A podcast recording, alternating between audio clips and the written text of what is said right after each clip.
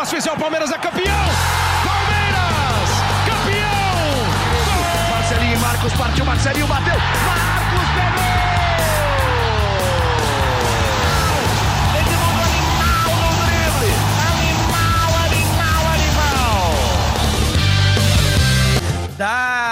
Dali, dali, torcida alviverde, torcida palestrina, você, torcedora pal palmeirense, né? Como diria o sotaque italiano, Emilhão, você, torcedor palmeirense, seja muito bem-vindo a esta live, mais um livecast do Verdão, hoje gravando neste domingo, dia 20 de agosto, aqui para quem nos acompanha ao vivo diretamente a, 1h38 da tarde, Emilhão, horário de almoço tradicional da família é, italiana, é, com, com ascendência italiana, torcedora do Palestra Itália desde sua origem, né, Emilhão? Então aproveita, você que tá comendo um bom, uma boa macarronada da nona e coloca aí o GE Palmeiras para acompanhar diretamente da sua TV eu sou o João Pedro Brandão e saúdo também a quem está nos ouvindo gravado no podcast aí, com mais calma, com mais tranquilidade. Desejo um bom dia, uma boa tarde, uma boa noite e uma boa madrugada para quem é corajoso e nos ouve nesse horário, né?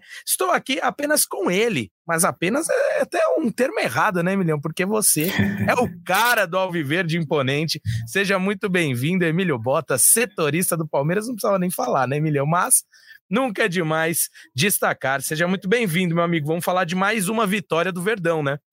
Fala, João, a todo mundo que está ligado nessa live nesse domingão. A macarronada já está na mesa, a resenha está também agora e a gente vai falar muito sobre o Palmeiras, a vitória de ontem, falar sobre os destaques do jogo, projetar já essa Libertadores e tudo aquilo que envolve essa semana importante para o Palmeiras no torneio sul-americano e também no Brasileirão, nessa caça ao líder Botafogo. Será que ainda dá? Palmeiras está, pelo menos, incomodando o Botafogo e não deixando aquela zona de conforto para o atual líder do Brasileirão. Emiliano, já te passo com, com uma coisa que eu acho que tem muito a ver com isso que você falou, que eu considerei essa vitória do Palmeiras ontem maior do que muita gente tratou ela. Uh, eu consegui enxergar um Palmeiras que me lembrou muito o Palmeiras do ano passado no Brasileirão. Me lembrou muito um Palmeiras uh, que se impõe desde o início. Perdeu muitos gols, é verdade, ali perdeu muitas chances, não foi efetivo. O Abel vem batendo nessa tecla há algumas partidas já, tanto uh, no Campeonato Brasileiro quanto na Libertadores, enfim, na Copa do Brasil, como já foi. Mas, mas conseguiu dominar a partida, conseguiu machucar o adversário nas horas que foi necessário. E, e, assim, salvo raras jogadas do Cuiabá, eu acompanhando o jogo, não, não senti o Palmeiras ameaçado. Você teve essa mesma sensação? Sim, João, acho que foi né, o Palmeiras nos velhos tempos que mesmo sem os seus alguns dos seus principais jogadores conseguiu manter a sua pegada e aquela força que a gente é, conhece não só ofensivamente, mas acho que defensivamente. O Palmeiras fez uma partida segura ali atrás, né, com o Murilo e com, e com o Lua formando a dupla de zaga ontem. O Gustavo Gomes estava suspenso. E como você falou, né, o Palmeiras perdeu um caminhão de gols. Acho que é, muita gente pediu uma oportunidade no Flaco Lopes de poder começar um jogo, de ter um pouco mais de minutos em campo. Ontem ele teve essa oportunidade de iniciar o jogo, mas não conseguiu aproveitar as chances que chegaram até ele. Né? Acho que Flaco Lopes talvez tenha sido aí o ponto fora da curva de um Palmeiras. Os jogadores que entraram, né? acho que o Luan entrou muito bem, deu aquele passe é, construiu a jogada do gol do Rafael Veiga com uma, com uma bela assistência, ele parecendo um lateral direito de origem, né, enquanto o Flaco Lopes jogadaça. ali na frente, é, jogadaça, o Flaco Lopes nas oportunidades que ele teve, é, e oportunidades boas, né, principalmente essa que a gente acabou de passar no início do segundo tempo, que ele ficou cara a cara com, com o goleiro, né, depois de ter driblado o zagueiro e não conseguiu a finalização. Acho que o Flaco Lopes foi talvez o ponto fora da curva de um Palmeiras é, que, mesmo jogando com um time misto, provou sua força e segue aí nessa caçada ao líder Botafogo. A gente sabe que é difícil, né? Ontem a vantagem caiu para 11 pontos, mas a gente sabe que 11 pontos é, é, ainda é muita dif... coisa. Nossa, é muita coisa, ainda mais com o Botafogo que mesmo quando, quando não joga bem, quando não, não perde, né? O Botafogo ainda conseguiu pontuar fora de casa contra o São Paulo, que hoje também é um dos principais times é, do futebol brasileiro, vem atuando bem, finalista da Copa do Brasil, veio de um jogo intenso. Enfim, mas o Palmeiras vem fazendo a sua parte, né? Acho que mais do que você é, seguir é, jogando bem, pontuando, é você incomodar o líder do campeonato e mostrar, ó, eu sou o atual campeão, eu tenho um time vencedor e estou aqui no, na, na, sua cola. Se você bobear, eu vou tá, estar, tá, eu vou tá ali pelo menos perto de, de conseguir incomodar o Botafogo nessa sequência. Sabe que é difícil, mas acho que o Palmeiras vem fazendo a sua parte. E mais do que isso, pensando esportivamente só no Palmeiras, acho que o Palmeiras tem como obrigação sempre buscar a melhor classificação. E hoje a melhor classificação é o segundo lugar, porque é impensável você tirar a liderança do Botafogo nesse momento. É isso. Uh, e até no que eu falei, Emilhão, me lembrou muito esse Palmeiras que o ano passado no brasileiro, é, cara, primeiro que não perdia, né? Foram duas, três vitórias até no, no final do campeonato, salvo engano, né? De três. E, e era isso, passava essa confiança que hoje o Botafogo passa. Então, o mais difícil de buscar esse brasileirão, não acho que é pelo desempenho que o Palmeiras vem apresentando, já melhorou. E eu, e eu por isso que eu falei que eu enxerguei essa vitória como muito importante, mais do que é, foi tratada de repente, por, por essa mudança aí de postura e muito mais importante ainda diante da, da iminência de um jogo da Libertadores, que é, que é muito importante. O Abel até destacou, falou que não tem é, grande. Não é que ele falou que não tem favoritismo, ele falou que tem que respeitar o adversário, que independente de ser a primeira Libertadores que se joga, e eu concordo com ele, ninguém chega numas quartas de final de Libertadores à toa, eliminou o bom time do Del Valle, mas não vou me antecipar ainda que a gente vai conversar sobre fazer as projeções ali pro, pro jogo contra o Deportivo Pereira mais pra frente dessa live. Então, dando uma de João Kleber aqui, né, Emilhão? Não nos abandone, fica aqui até o final. Pera, pera, pera,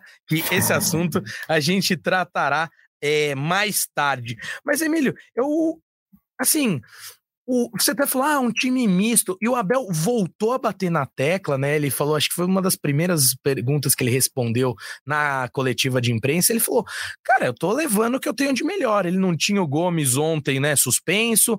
O Dudu e o Gabriel Menino ficaram aqui em São Paulo se recuperando das lesões. E, de certa forma, ele levou o que tinha de melhor e mostrou é, que dá para confiar nesse elenco, que dá para confiar. Gostei muito da partida do John John, gostei do Richard Rios ontem também, não só pelo golaço, mas ele já estava se apresentando mais à frente. E, e eu acho que um gol da forma, um gol, qualquer gol já traz confiança pro jogador. Um gol do jeito que ele fez, um golaço. Ele já tinha quase feito um minutos antes lá, que ele pega cortando a bola, daquela boa e velha fatiada, recebendo ela no alto. Então, acho que esses jogos também são muito importantes para aumentar a confiança de um elenco, que acho que foi pauta, pelo menos que eu me lembro aí nas últimas cinco, seis lives, podcasts que fizemos, tanto comigo participando, com o Garba, com o Boca, Ferrinho, todo mundo sempre acaba caindo nesse assunto, né? De e aí, o elenco do Palmeiras é confiável? Não é?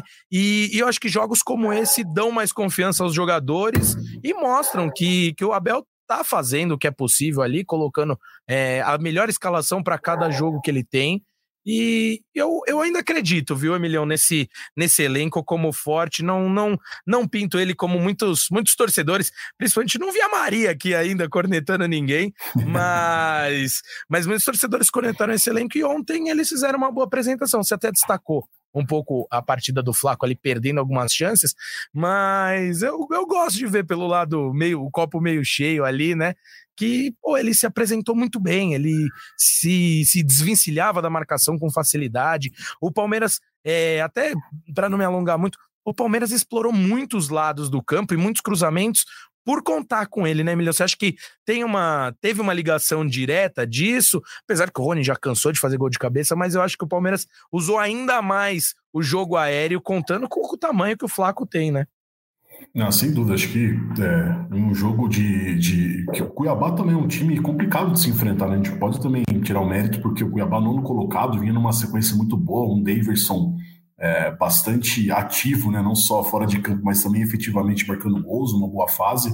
É, acho que o Palmeiras foi para jogar numa, numa condição também com o gramado muito ruim, como a Abel Ferreira falou, né, um, um clima também bastante úmido. Então, o Palmeiras foi diante de todo esse desgaste que o Abel Ferreira sempre fala, que ele sempre está buscando a força máxima, mas diante desse desgaste, das, de, de, de, se tratar de véspera de um jogo decisivo é, pela Libertadores, acho que o Palmeiras foi nessa, nessa batida de talvez tentar explorar um pouco mais a bola aérea por conta do gramado ruim, você não ter, não conseguir explorar o, o toque de bola, o passe, aquilo que o Palmeiras tem de melhor, que é uma transição rápida.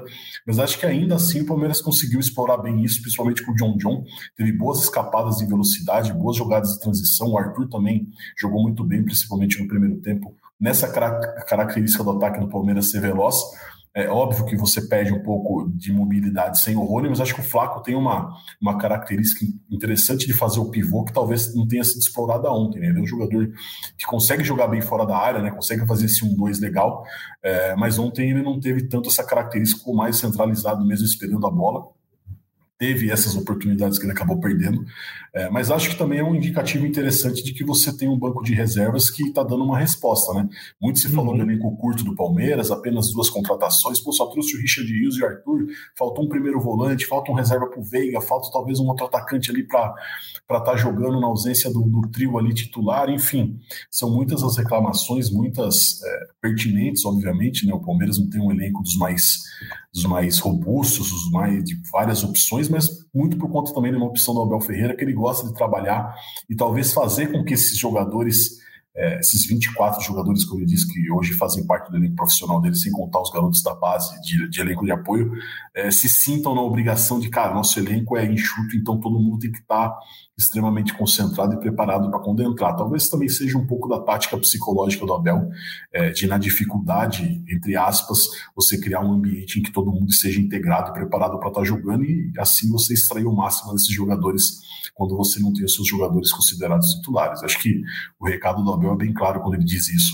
E acho que ontem alguns desses jogadores deram, deram uma resposta positiva. Né? O Richard Rios, é, ele alterna muito, né? Tem jogos que ele entra muito bem, tem jogos que ele entra muito mal. Acho que ele não tem a característica de, de ser um jogador defensivo, como o Gabriel Menino muitas vezes ajuda um pouco mais o Zé Rafael é, nessa função, né? O Zé Rafael é bastante sobrecarregado, fica bastante sobrecarregado quando o Richard Rios está em campo, porque o Richard dá uma afrouxada na marcação. Em contrapartida, o Palmeiras ganhou o passe longo, é, o passe rápido, aquele toque, aquele toque de futsal rápido que o Richard Rios tem na movimentação, e você ganha um pouco mais de dinamismo no meio-campo. Acho que o Marcos Rocha também entrou bem ontem, né, no lugar do, do Mike, que foi preservado para também fisicamente é, jogar lá na Colômbia. Acho que é um lateral experiente que também ontem agregou bastante, assim como o Luan, né, que acho que né? É um jogador que só não é titular porque a fase do Murilo e do Gustavo Gomes é, é absurda. São dois zagueiros acima é, do nível que a gente está comum, acima da média, né? Acho que o Luan também é um jogador muito bom, mas que ele acaba sofrendo por ter dois concorrentes muito bons ali na, na mesma função dele. Ontem provou o quanto é bom também ajudando na, na, assistência do primeiro gol. Enfim, acho que é um balanço positivo é, de um Palmeiras que conseguiu vencer fora de casa um adversário que talvez não vá perder tantos pontos jogando é, na Arena Pantanal e também fora de casa, o time que precisa ajustar um pouco algumas coisas, mas acho que é, o saldo é muito positivo às vésperas de um jogo decisivo que você vai ter uma viagem longa para a Colômbia, desgastante, e que você conseguiu preservar e fazer essa gestão de minutagem dos jogadores que você espera que sejam titulares lá na Colômbia. É isso, Emilio. E eu destaco uma coisa que a torcida do Palmeiras, como um todo, obviamente, confia muito no Abel Ferreira. Mas às vezes tem um comportamento até um tanto quanto contraditório, porque ele defende, é claro que ele não vai sair a público falando, eu quero mil jogadores, mas a gente consegue pegar nas entrelinhas. Quando o Abel achava muito necessário, por exemplo, trago, você falou do Arthur. O Arthur era um jogador que o Abel demonstrou muitas vezes que gostaria de contar com a com o Arthur. E, assim, entre essas, bateu o pé para ter o Arthur e conseguiu. Então a torcida, às vezes, uh, fica com a impressão de que tem que confiar mais ainda no Abel. É claro que eles confiam, não tenho dúvidas. Mas, mas confia mais no Abel confiar se ele coloca muito o Breno Lopes para jogar é porque ele confia nele. Se ele coloca o Richard Rios bastante para jogar é porque ele confia nele. E ele faz todo um trabalho, porque o confiar no Abel não digo só nas escolhas dele no jogo, mas no trabalho que ele faz durante a semana, prepara o time independente das peças que ele vai levar a campo. Então, às vezes eu eu fico olhando e falo, cara, é, confiem mais, porque resultado, pô, não podemos falar que ele não apresenta. É, tanto uh, questão de títulos quanto de futebol jogado, né? Então, às vezes o que falta é um pouco mais paciência, mas volto a dizer, super normal para uma torcida que está acostumadíssima a levantar um caneco atrás do outro nas últimas temporadas, né, Emilhão? Então, acho que isso é para lá de, de natural. Uh, mais um ponto, ô Emilhão, você falou sobre a, a, o controle de minutagem dos atletas, né, que, que vão enfrentar, que são titulares e obviamente estarão nos 11 iniciais contra o Deportivo Pereira. E aí já até trago uma primeira participação é, dos nossos ouvintes aqui, quem está nos acompanhando na live, né? Na verdade, então não é apenas ouvinte, nossa audiência qualificada. E o Rafael fala o seguinte: não acham que poderia ter poupado um pouco mais o Veiga? É, e, e, o Lucas Tipulo aqui também fala. Aí outra coisa, mas meio que na mesma linha. Alguma expectativa da volta do Atuesta? Acham que vai acabar sendo reserva do Veiga? Vamos na primeira parte, Emilhão. Eu, particularmente, acho que o Abel controlou muito bem é, precisava ganhar o jogo, era, uma, era um jogo difícil, como você muito bem destacou. O Cuiabá tem dado muito trabalho jogando lá na, na Arena Pantanal, e não só lá, fora de casa também, mas principalmente jogando em casa. Então acho que ele conseguiu controlar bem. Eu até fui puxar aqui o um minuto que o Veiga deixou o campo, e foi aos 65. É isso? Não, aos 80, minto. Ele tirou o Arthur, o Zé Rafael e o Mike. Ah, não, foi logo depois, né? Verdade. Então, Zé Rafael e Arthur, para sinalizar direitinho aqui. Zé Rafael e Arthur saíram aos 65, o Piquerez e o Flaco saíram aos 68. O Veiga saiu é, aos 80. Eu tava confundindo isso.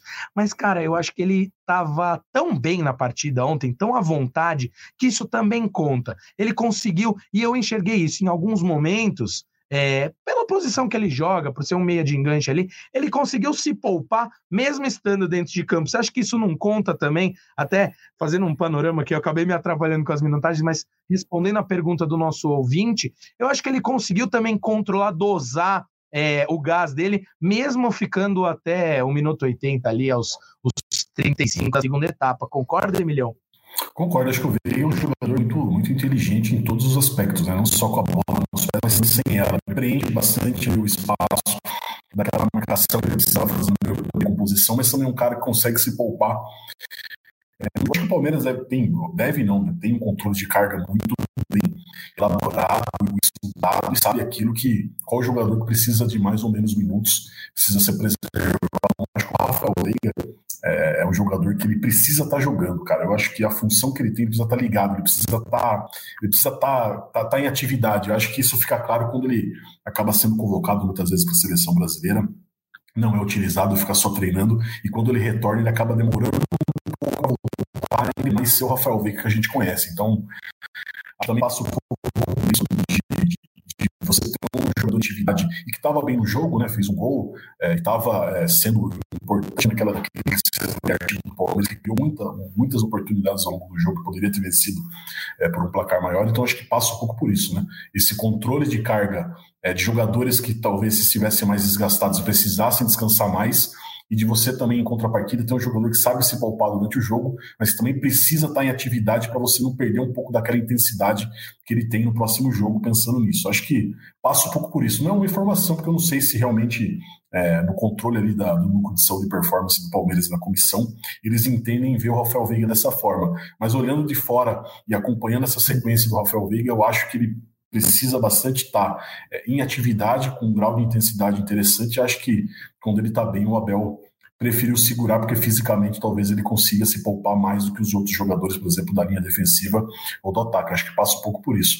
Acho que perguntaram sobre a Tuesta. A previsão da Tuesta é voltar no fim da temporada, é, outubro, novembro, uma lesão grave no joelho de ligamento, né? Então você é, depois que você ainda volta à parte de transição e de, de campo, demanda um pouco de tempo também para o jogador acostumar os movimentos, é, ter um pouco mais de confiança de dividir. Então, não é uma, uma, uma situação simples. Então, a Tuesta é, deve ainda voltar nessa temporada, mas talvez não consiga ainda é, se postular como uma opção é, para o fim da temporada do Palmeiras, muito por conta dessa, dessa recuperação que precisa ter calma. O Palmeiras preza muito pela recuperação total e retorno do jogador quando ele está em plenas condições. Então, acho que nesse momento não precisa você também acelerar a recuperação dele para ele estar tá voltando a jogar, para o Palmeiras ali é, por mais que seja um setor polêmico, né, que o torcedor sempre está pedindo contratação, enxerga que o banco talvez não seja, não tenha reposições à altura, enfim, mas acho que nesse momento a Tuesta vai, vai priorizar a recuperação total. Tive na casa dele há uns três meses, acho, para fazer uma matéria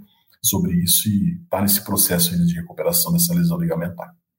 Muito bem, Milhão. Informação e opinião aí que deixou os nossos ambos ouvintes que fizeram as perguntas é, sanados aí.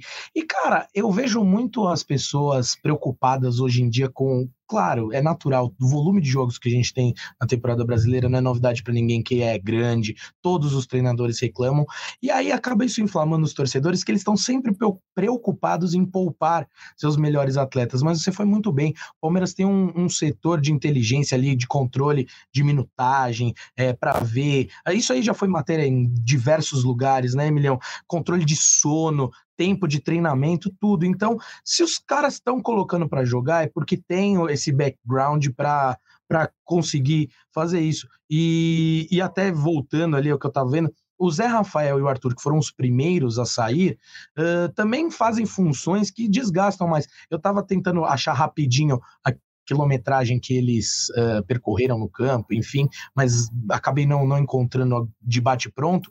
Mas, assim, acompanhando o jogo, claramente você vê que o Arthur fazendo aquele corredor, indo e voltando, o Zé Rafael preenchendo todo o espaço de meio de campo que lhe é inerente ali, com certeza é, se desgastam mais do que o Veiga na posição que ele tá, que ele atua. Então é natural que eles precisem descansar um pouquinho mais é, diante dessa partida, já pensando claramente no próximo jogo contra o Deportivo Pereira. Emilhão, vou até dar um, um salve e agradecendo já, mas o agradecimento no final de novo para o Maurício e para a Paula que estão na produção aqui. O Mal vai editar também depois esse podcast, mas vou pedir para a Paula colocar a opinião de Leandro Boca para gente. Afinal, o Boca não pôde participar aqui conosco da live hoje, né, no podcast. Sei que a torcida Alviverde vai sentir a falta dele, do quando surge Família Palestrina, mas ele deixou um recadinho aqui dele, da voz da torcida. Então, se a Paulinha puder colocar para a gente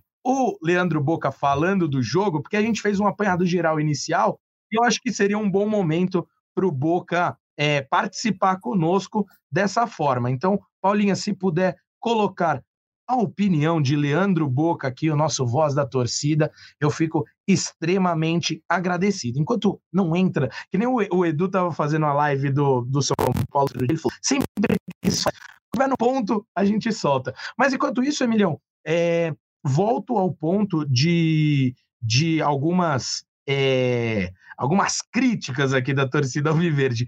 E o, deixa eu ver, eu tinha separado aqui, o Panício. Panício, fiquei com medo de ter aqueles, aqueles trocadilhos, né, Milhão? Cair aqui na, naquele famigeradas piadinhas, mas pelo menos eu acho que não tem nada, né? E ele fala: Gabriel Menino não desarma ninguém, cada um vê o futebol diferente mesmo. Quem mais sobrecarrega Vegas é Rafael, Menino. Olha, ele está já pronta para colocar a voz de Leandro Boca aqui.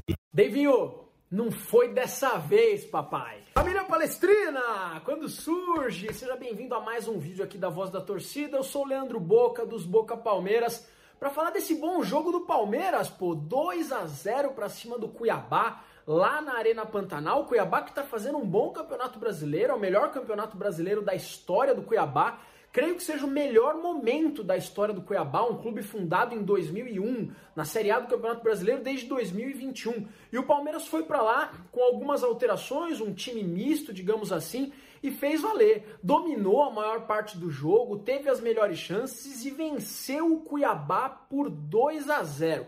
Vamos falar do primeiro gol, gol dele convocado para a seleção brasileira. Espero que volte jogando muita bola. Rafael Veiga, golaço seu, mas o destaque do gol não é do Veiga, rapaziada, é do Luan. Ah, lá vem o Boca, passa pano pro Luan. Não é isso, rapaziada. É que o Luan, ele, se ele acerta 30 vezes, ele acertou. Se ele erra uma vez, todo mundo mete pau no cara.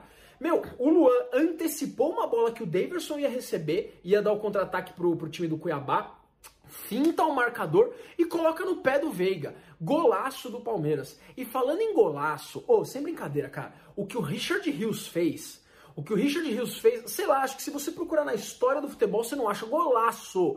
Golaço, golaço do Richard Rios, a bola entrou na, na forquilha. Foi sensacional. No final, o Abel foi muito inteligente, na minha opinião, porque ele colocou o Rony para jogar, para dar uma minutagem pro cara, colocou o Mike para jogar, para dar uma minutagem pro cara, tirou o Veiga, tirou o Piquerez do jogo, o Zé Rafael acabou saindo, tomando aquele cartãozinho amarelo tudo extremamente calculado. Feliz com a partida do Palmeiras. Acho que o Palmeiras fez um bom jogo. Minha crítica talvez tenha sido pro primeiro tempo do John John. Acho que o John John poderia ter jogado mais no primeiro tempo, mas não é também para ficar aqui cornetando e falando disso. Isso foi um detalhe no meio de um jogo bom da Sociedade Esportiva Palmeiras, uma sequência interessante. A gente enfrentou o Cruzeiro, venceu aos todos do segundo tempo, mas venceu. Agora o Cuiabá, tem o Vasco, uma sequência que dá pra gente fazer é, bons pontos aí no Campeonato Brasileiro. Mas é hora de parar de falar de Campeonato Brasileiro. Tem Libertadores da América no meio da semana. E ó, Deivinho, pintou o cabelo de rosa, tava bonitão, paquitão. Você quer fazer gol pra cima do Palmeiras, mas cara, seu coração não vai deixar, meu irmão. Avante palestra. Tá dado o de Leandro Boca e acho que assim, é o que, que a gente esperava, né? E foi legal ele destacar também que a gente tinha falado do Luan, e eu concordo com ele, não é questão de passar O Luan é um baita de um zagueiro. É, ele sofre um pouco com a concorrência que tem, porque o Milo e o, e o Sabumi também são excelentes zagueiros. Então, assim, o Luan seria tranquilamente titular na maior parte dos clubes da Série A. Então, acho que é, fica o destaque aí para uma baita jogada que mostra que, de novo, batendo na tecla do que, do que a gente falou aqui, que o zagueiro tem que desmatar e tudo, mas como é importante você contar com uma qualidade de jogadores da, das posições mais defensivas, ele apareceu lá no, no, no, ataque e resolveu. Porque a gente falou, o Palmeiras estava dominando, mas não estava sendo efetivo. Acho que estava pelos 30 o primeiro gol, né? O gol do Veiga. O Luan resolveu uma jogada de, digna de ponta e colocou o Palmeiras na frente, que deu uma tranquilizada, né, Emilhão? Em, da, da, do que se achou do, da partida do Fabinho, Emilhão, que ele é sempre muito aclamado aqui na nossa audiência. É, cria, crias da base tem um carinho especial do torcedor do Palmeiras. É sempre o pessoal sempre pedindo jogadores. Assim foi também com Pedro Lima, que vinha sendo capitão do Sub-20, agora foi emprestado para o futebol inglês para jogar a segunda divisão. É, acho que o Fabinho entrou bem, né? Jogou poucos minutos, não dá para ter uma análise tão é, grande assim sobre o desempenho do Fabinho, mas acho que é, se mostrou uma opção interessante, né? O Palmeiras terminou também com o Jailson e com o Fabinho ali no meio campo.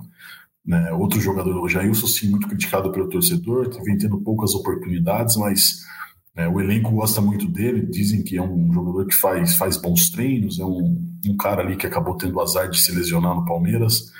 Enfim, mas acho que o Fabinho se torna uma opção interessante, né? Você, é, ele teve oportunidades ao longo da temporada, né?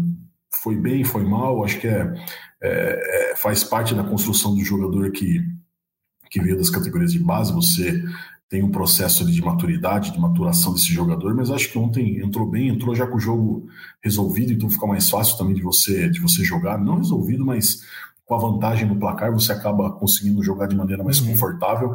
É, mas acho que também é um jogador que precisa ter mais, mais oportunidades. Acho que a gente vem batendo na tecla, por exemplo, do Flaco, que precisava é, ter mais oportunidade, oportunidade de jogar. Acho que o Fabinho também está nessa fila aí é, e acho que vai ser bastante utilizado nessa reta final caso o Palmeiras vá avançando na Libertadores e, conforme a necessidade do Palmeiras ter que poupar alguns jogadores, acho que o Fabinho também se postula aí ser uma opção interessante para o nessa sequência.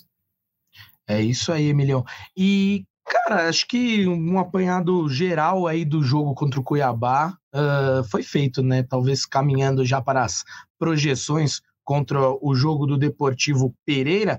Tem alguma última consideração, Emilião? Algo que você queira falar aí que não, que, não, que eu não tenha te perguntado, que eu não tenha abordado. Eu fique à vontade, viu, meu amigo? Acho que é isso, viu, João? Acho que o apresentador nota 10, a gente está bem servido nessa condução desse podcast. É, acho que fica o, o, recado do Palmeiras, é claro, no campeonato, né? Não abandonou o campeonato, não abandonou o campeonato brasileiro, apesar de estar nessa fase decisiva da Libertadores e vislumbrar que a chance de você ter um título é, na temporada é sim o torneio sul-americano e não brasileirão, pela vantagem que o Botafogo construiu, mas deu o recado que, que segue ali na briga, pelo menos é, nessa caça de tentar, de tentar incomodar é, o Botafogo nessa, nessa rodada do segundo turno. E quem sabe, a gente não sabe como que é o futebol, o futebol é uma caixa de surpresas, como diriam os, os ditados populares e antigos, mas acho que, que é isso, o recado é esse. Palmeiras segue é, obviamente priorizando Libertadores, mas com o Campeonato Brasileiro é, no radar e, e tentando é, incomodar um pouco o Botafogo. É isso aí, é isso aí, Milhão. Eu concordo. E assim, cara, uh, o eu penso que os times têm que se preocupar com o seu desempenho, né? Porque realmente é muito difícil buscar o Botafogo pelo que eles vêm apresentando. Mas o papel do Palmeiras é esse, é o que você falou: é lutar e, e apresentar o melhor trabalho, melhor futebol, conseguir as vitórias que lhe for possível, e aí o Botafogo que lute lá com ele, se começar a tropeçar, o Palmeiras tem que estar tá nesse encalço, tem que estar tá incomodando, né? Enfim, vamos vamos observar aí, mas eu sou assim, Emilhão, um entusiasta número um, talvez, do Campeonato Brasileiro, é, gostava quando alguns treinadores estrangeiros vinham aqui, destacavam o valor, porque eu acho que em determinado momento aí, de uns anos mais longínquos para trás, é, o Campeonato Brasileiro ficou meio como uma coisa, ah, não, todo mundo queria ganhar Libertadores, aí a Copa do Brasil ganhou um, né, um, um charme a mais com, com, com os times da Libertadores jogando, e o Campeonato Brasileiro em determinado momento estava indo para uma, uma coisa de, ah, pô, ficar em segundo plano, e não dá, né, é o campeonato que, que a gente sabe que começa, quando, quando começa, quando termina, todos os times vão ter o mesmo número de jogos, enfim, sou grande entusiasta, então vamos acompanhar o que, o que nos reserva aí desse Brasileirão 2023 que está se mostrando um dos melhores aí deste destes anos mais recentes. Emiliano, agora falando, né? Eu falei, dei todo esse destaque pro Brasileirão pra gente falar de Liberta, oh, apresentador vacilão, hein? Mas essa eu não preciso nem falar o tamanho da, da, da, Libertadores, o tamanho da Comebol Libertadores, o tamanho que essa competição é querida por todo o torcedor brasileiro, em especial o torcedor palmeirense que nos últimos anos tem pego um carinho é, maior ainda. Mas, Emilhão, sobre o Deportivo Pereira, o Abel, como eu disse há algum tempinho aqui atrás, nesta mesma live, neste mesmo podcast. É, o Abel fez, fez questão né, de destacar, claro, é o papel dele ali, baixar esse oba-oba, tanto né, para os torcedores para fora quanto para dentro do elenco, para ter um jogo bom, mas fez, fez questão de destacar que ninguém chega em quartas de final de Libertadores à toa, que é um time que, apesar de estar na sua primeira vez na Libertadores, né, uh, mostrou do que é capaz, derrubou o Independiente Del Valle, que é um time que já virou uma realidade, né, Milhão? Às vezes eu vejo uma galera ainda, torcedor, falando, ah, o Independiente Del Não, o Independiente Del Valle já é uma realidade, tem o apelido de matador de gigantes não à toa, já desclassificou diversos brasileiros, tanto em Sul-Americana quanto na Comembol Libertadores, foi campeão ano passado em cima do São Paulo, né, torcida Alviverde vai adorar relembrar isso, e ganhou do Flamengo também, outra coisa que a torcida Alviverde gosta gosta de relembrar na, na Supercopa né, da Comebol neste ano. E, e caiu, caiu, lembrando que jogando em casa. Então, acho que esse é um destaque que, que merece, eu já passo para você nesse sentido, Emilhão. A importância de fazer um bom jogo lá na Colômbia, porque o Deportivo Pereira mostrou que, mesmo jogando fora, é, pode complicar. É claro que o Palmeiras é favorito, eu não tô falando nem de longe algo contrário disso, principalmente jogando num Allianz Parque lotado, com a atmosfera que a gente sabe que a torcida Alviverde faz, especialmente em noite de Libertadores, mas queria saber de você uh, a importância desse jogo aí, porque trazer um bom resultado para o Brasil é crucial, inclusive pensando no futuro do Campeonato Brasileiro, nessa questão de conseguir equilibrar a minutagem, né, Emilhão? Ah, sem dúvida, né? O Palmeiras treina, treinou hoje de manhã, né? Se representou hoje, treina amanhã pela manhã e já viaja para Pereira, na Colômbia, um voo direto de seis horas. É, mas a, impor, a, importância de você, de você vencer o jogo de ida, de você pelo menos conquistar um resultado que não seja a derrota, é muito importante. No Deportivo Pereira, que venceu o Boca Juniors jogando lá em Pereira, na, na fase de grupos, por 1 a 0 Ah, mas o Boca Juniors não é mais o mesmo, mas levando em consideração um, um debutante enfrentar o poderoso Boca Juniors, é, por mais que seja em casa ou fora de casa, já é um, uma partida que você espera é, uma predominância muito grande do time mais tradicional, né? Mas acho que o Deportivo Pereira é, jogou ontem também, né? Venceu 3 a 0 Jaguares, um, um clássico regional ali do Campeonato Colombiano. É, não vem bem no Campeonato Colombiano, né? meio de tabela ali para para baixo, é, mas é um, um, time que também aposta todas as suas fichas no torneio mata-mata, já que não vislumbra, é, a não ser a briga contra a queda no campeonato colombiano, não, vislumbra nada no campeonato local. Então, é um jogo que deve ter estádio lotado, estádio é, Hernan é, Valega deve estar muito cheio, uma pressão, uma cidade é, que não é, é, é, não é uma das capitais da, da Colômbia, está né? próxima de Cali, Medellín, de Bogotá, mas é uma cidade ali, é, média da Colômbia, mas que respira muito futebol, tem o time da cidade de quase 80 anos que na temporada passada conquistou seu primeiro título nacional, então o pessoal vem animado, empolgado, abraçado é, com esse time, então isso torna a pressão um pouco maior nessa, nessa atmosfera que o Palmeiras vai enfrentar lá na Colômbia.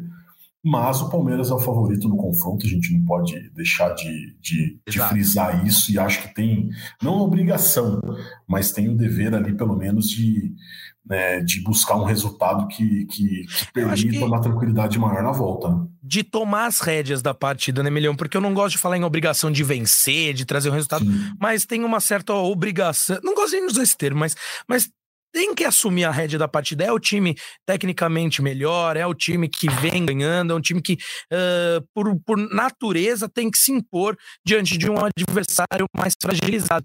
E até puxando aqui, eu lembrava desse jogo, jogo, também na bomboneira do Deportivo Pereira contra o Boca. Eu lembrava que tinha sido meio esquisito e foi.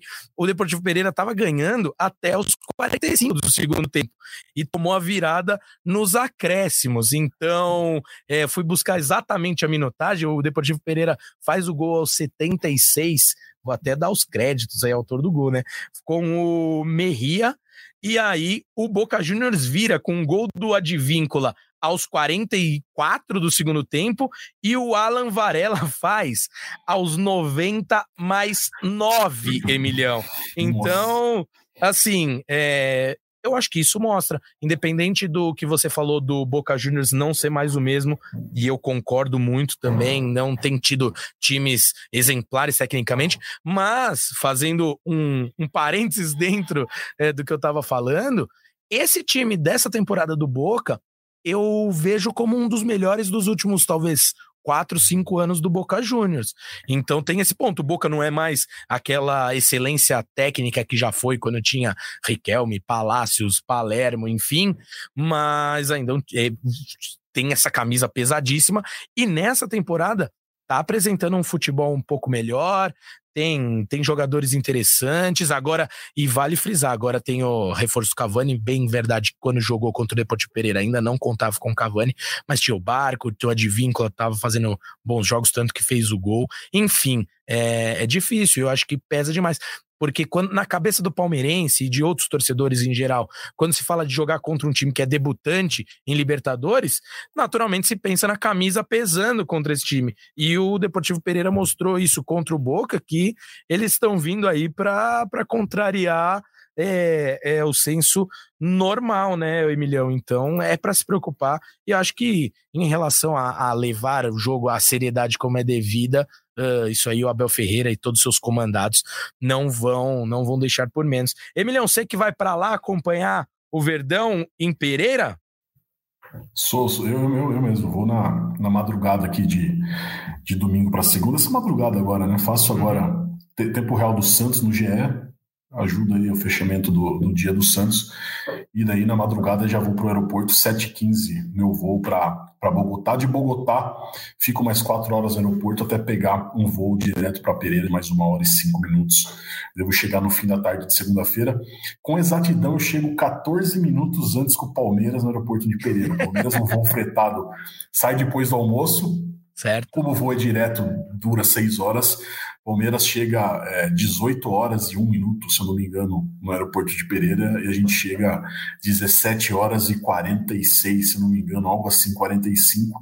É uma diferença pequena, talvez a gente consiga ou não pegar o desembarque no Palmeiras, a gente não sabe. Provavelmente por ser voo privado vai estar direto na pista, desembarca direto no ônibus, acaba não tendo contato no aeroporto.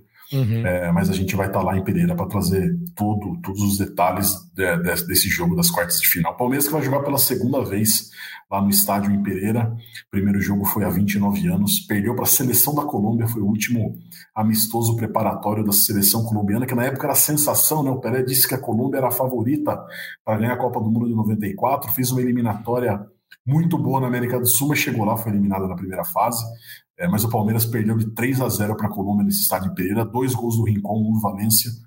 É, a gente vai preparar uma matéria para contar um pouquinho mais sobre essa história ao longo da semana. Pô, legal demais. Então, assim, não preciso, depois de tudo isso que o Emílio falou, não preciso nem fazer o convite para você, amigo palmeirense, para você, amiga palmeirense, que tá acompanhando essa live, é ficar de olho no GE, né? Ter a cobertura em loco lá, mais essas curiosidades que sempre movimentam o pré-jogo, né? Eu, eu sou muito entusiasta, Emiliano, desse tipo de, de matéria, esse tipo de lembrança. Eu acho que traz afetiva e, e faz o trabalho literalmente, literalmente não, mas é, de aquecer, né? Para o jogo, faz esse esquenta para a partida, vai deixando uh, o gostinho, vai subindo aquela ansiedade para o jogo logo. E então não deixe de acompanhar todas as matérias de Emílio Bota diretamente lá de Pereira. Tem alguma previsão de treino lá em Pereira, Emilhão? Uh, tem já horário, data, é, enfim, de, de horário, onde vai ser? Traga as informações, esses detalhes que acho que a torcida palmeirense fica curiosa, né? Vai jogar em lugares mais distantes, enfim. Agora tem um avião que facilita demais é, esse, essa a logística da viagem, né? Eu nem vou entrar aqui na polêmica do avião, mas é inegável que ele tá, que ele ajuda demais, principalmente nessas situações. Mas quero que você traga aí, tem as, o, o organograma aí, Alviverde, aí, para a viagem em Pereira, quando vai ser o treino, onde e tudo mais. Palmeiras treina na terça-feira lá em Pereira, né? Ainda não consegui confirmar o local, não sei se é em Pereira ou em alguma cidade vizinha, né? Tem Armênia ali, algumas cidades é, próximas. Muitas vezes ali por conta é, do Deportivo Pereira estar tá na cidade, muitas vezes você não consegue o campo, às vezes não consegue o CT emprestado, o estádio. Mas o Palmeiras treina na terça-feira, treino fechado, né? Assim como é no Brasil, sem a presença da imprensa. Mas a gente vai tentar trazer algumas informações, principalmente é, sobre as dúvidas do Abel Ferreira para escalar o Palmeiras, que estão hoje em torno do Gabriel Menino e do Dudu, que se recuperam de problemas físicos. Eles treinaram, participaram de parte do treino nesse domingo na academia de futebol. Né? O Dudu se recupera de uma lesão na panturrilha direita, o Gabriel Menino de dores na coxa direita. Gabriel Menino foi substituído no primeiro tempo contra o Cruzeiro, não jogou ontem e está nesse processo de recuperação. Então amanhã a gente vai ter certeza se os dois vão viajar para a Colômbia ou não. A tendência é que viajem, que estejam em campo na quarta-feira, mas a gente só vai ter certeza amanhã no treino antes da viagem do Palmeiras para Pereira. Perfeito, bom demais saber é, de tudo isso. E, e, de novo, né? Aí entra a importância do jogo, de saber dosar Uh, se eles tiverem condições de viajar, mesmo que não comece o jogo, o jogo, vão ficar ali à disposição. E se o Palmeiras. É, não gosto de fazer muitos exercícios hipotéticos, né, Milhão? Mas se o Palmeiras consegue sair na frente, é, consegue um resultado bom ali no primeiro tempo, vamos por sem os dois, não há necessidade de colocá-los para jogar, né?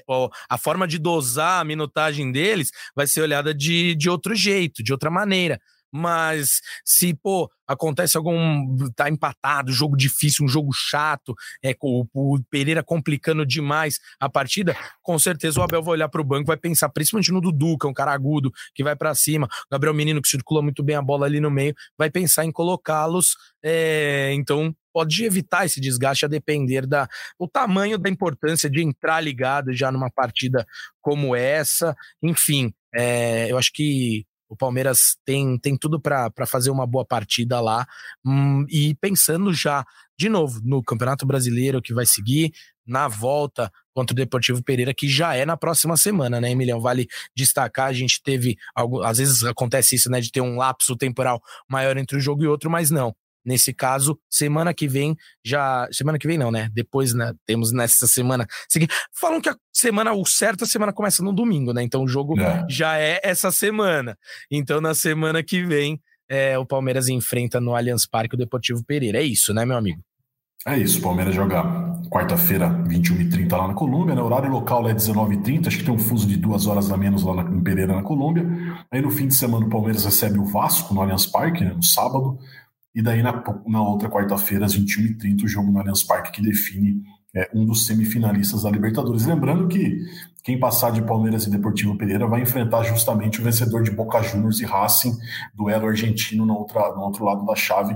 Então podemos ter aí é, um duelo na bomboneira, na, na histórica e mítica bomboneira, um duelo contra o Racing também, que é um time que sempre complica. Rival argentino sempre, sempre é complicado em Libertadores da América mas é, é ainda é assunto para a gente falar na próxima semana, nos próximos dias, sobre esse possível rival do Palmeiras. Se o Palmeiras, obviamente, passar do Deportivo Pereira, é um rival que o Abel Ferreira já leitou que não vai ser, não vai ser fácil. Sim.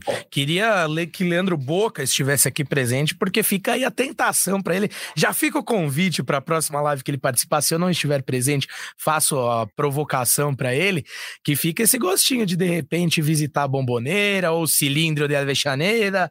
Então, é sempre legal. Eu acho que Uh, o confronto Brasil-Argentina na Libertadores, ele tem um charme especial, né, Emilião? É inegável, é inegável. É, de Claro, temos diversos jogos aí na memória importantes entre brasileiros e colombianos, entre brasileiros e uruguaios, mas eu penso que Brasil e Argentina sempre tem um temperinho especial, né, Milhão?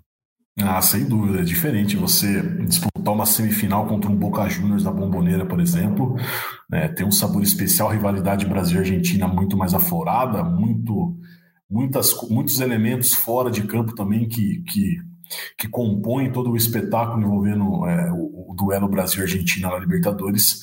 É, mas vamos lá, vamos ver o que vai acontecer nessas quartas de final. Acho que também o Boca Juniors não vai ter vida fácil contra o Racing, né? Duelo local sempre é complicado. O Palmeiras sentiu na pele isso contra o Atlético Mineiro, dois jogos bastante disputados.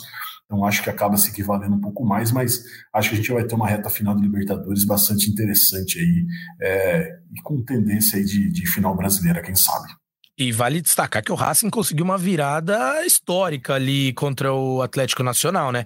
Tava hum. perdendo o jogo de ida uh, lá na Colômbia, né? Por 3 a 0 conseguiu fazer um 3 a 2 sofreu mais um gol 4 a 2 e aí na, no cilindro lá de Avejaneda em Buenos Aires, né, na grande Buenos Aires ali, é, conseguiu um 3 a 0 que, que lhe garantiu a classificação. Então assim, de novo, pegando até parafraseando de certa forma o Abel, um time que consegue um 3 a 0 numa Libertadores, consegue buscar um resultado perdendo fora de casa, consegue chegar mais próximo do placar e depois faz um 3 a 0 em casa, merece toda atenção do mundo. Emílio Bota, meu amigo, agradecer demais aí esta, este livecast que fizemos em pleno domingão. Para você, amigo torcedor palmeirense, amiga torcedora palmeirense que nos ouve no podcast também, fica um muito obrigado. E deixo para você, se tiver algum recado final, alguma consideração, algum convite para algo que vocês já estão preparando aí para o você já deu uma palhinha, mas se tiver mais algo queira falar sobre essa cobertura em loco, em Pereira, tudo mais, fica à vontade que o espaço é seu. Antes de finalizarmos, Emilhão. É isso, João. Convido aí o torcedor do Palmeiras a acompanhar a nossa página lá no GS sobre é, essa possibilidade de Gabriel Menino e Dudu, se vão jogar, se vão viajar ou não para a Colômbia. Gente também vai trazer tudo aquilo que, que cerca a partida lá também diretamente da Colômbia, sentindo um pouco daquilo que os torcedores esperam de estar enfrentando é, um tricampeão da Libertadores, umas quartas de final inédita de Libertadores. Enfim, a gente vai trazer tudo aquilo de ambiente que estiver cercando esse jogo decisivo, um jogo histórico para o Deportivo Pereira e mais um jogo importante para o Palmeiras a caminhada rumo ao tetra, tetra da Libertadores. Então fica o meu convite para estar tá acompanhando o GE. Globo, que eu, Thiago Ferri e Totti vamos trazer muito conteúdo aí para o torcedor do Palmeiras ao longo da semana. E me despeço aí, um, um grande abraço para Leandro Boca, que me esteve presente na live, faz falta, para o Garbeloto, que é o cara que mais folga no Brasil. E parabenizar, e parabenizar o João pela condução, foi muito legal. E espero que você esteja preparado para fazer o nosso encerramento tradicional que senão Felipe Zito, nosso ex-colega de Palmeiras, vai ficar bravo com você. Não, com certeza estou. O ferrinho que se enrolou todo na última edição e eu estava nos bastidores, na produção e na edição é, do podcast, rachei o bico enquanto ele falava, então estou já ensaiei, devidamente ensaiado, preparadíssimo. Agradeço demais a companhia de você, torcedor palmeirense, de você, torcedora palmeirense. Agradeço demais a sua companhia e a moral que me deu, Emilhão. Fico muito feliz de participar ao seu lado nesta live, neste podcast do Palmeiras. Não poderia deixar de agradecer a Paula Mascara, que está na produção desta live, que faz essa transmissão ao vivo ser possível, e também ao Maurício Mota, que vai editar esse podcast para chegar aos ouvidos da torcida palmeirense. No mais, chutou Deivinho, subiu Breno Lopes e partiu Zapata. Tchau, tchau! Partiu Zapata, sai que é sua, Marcos! Bateu para fora!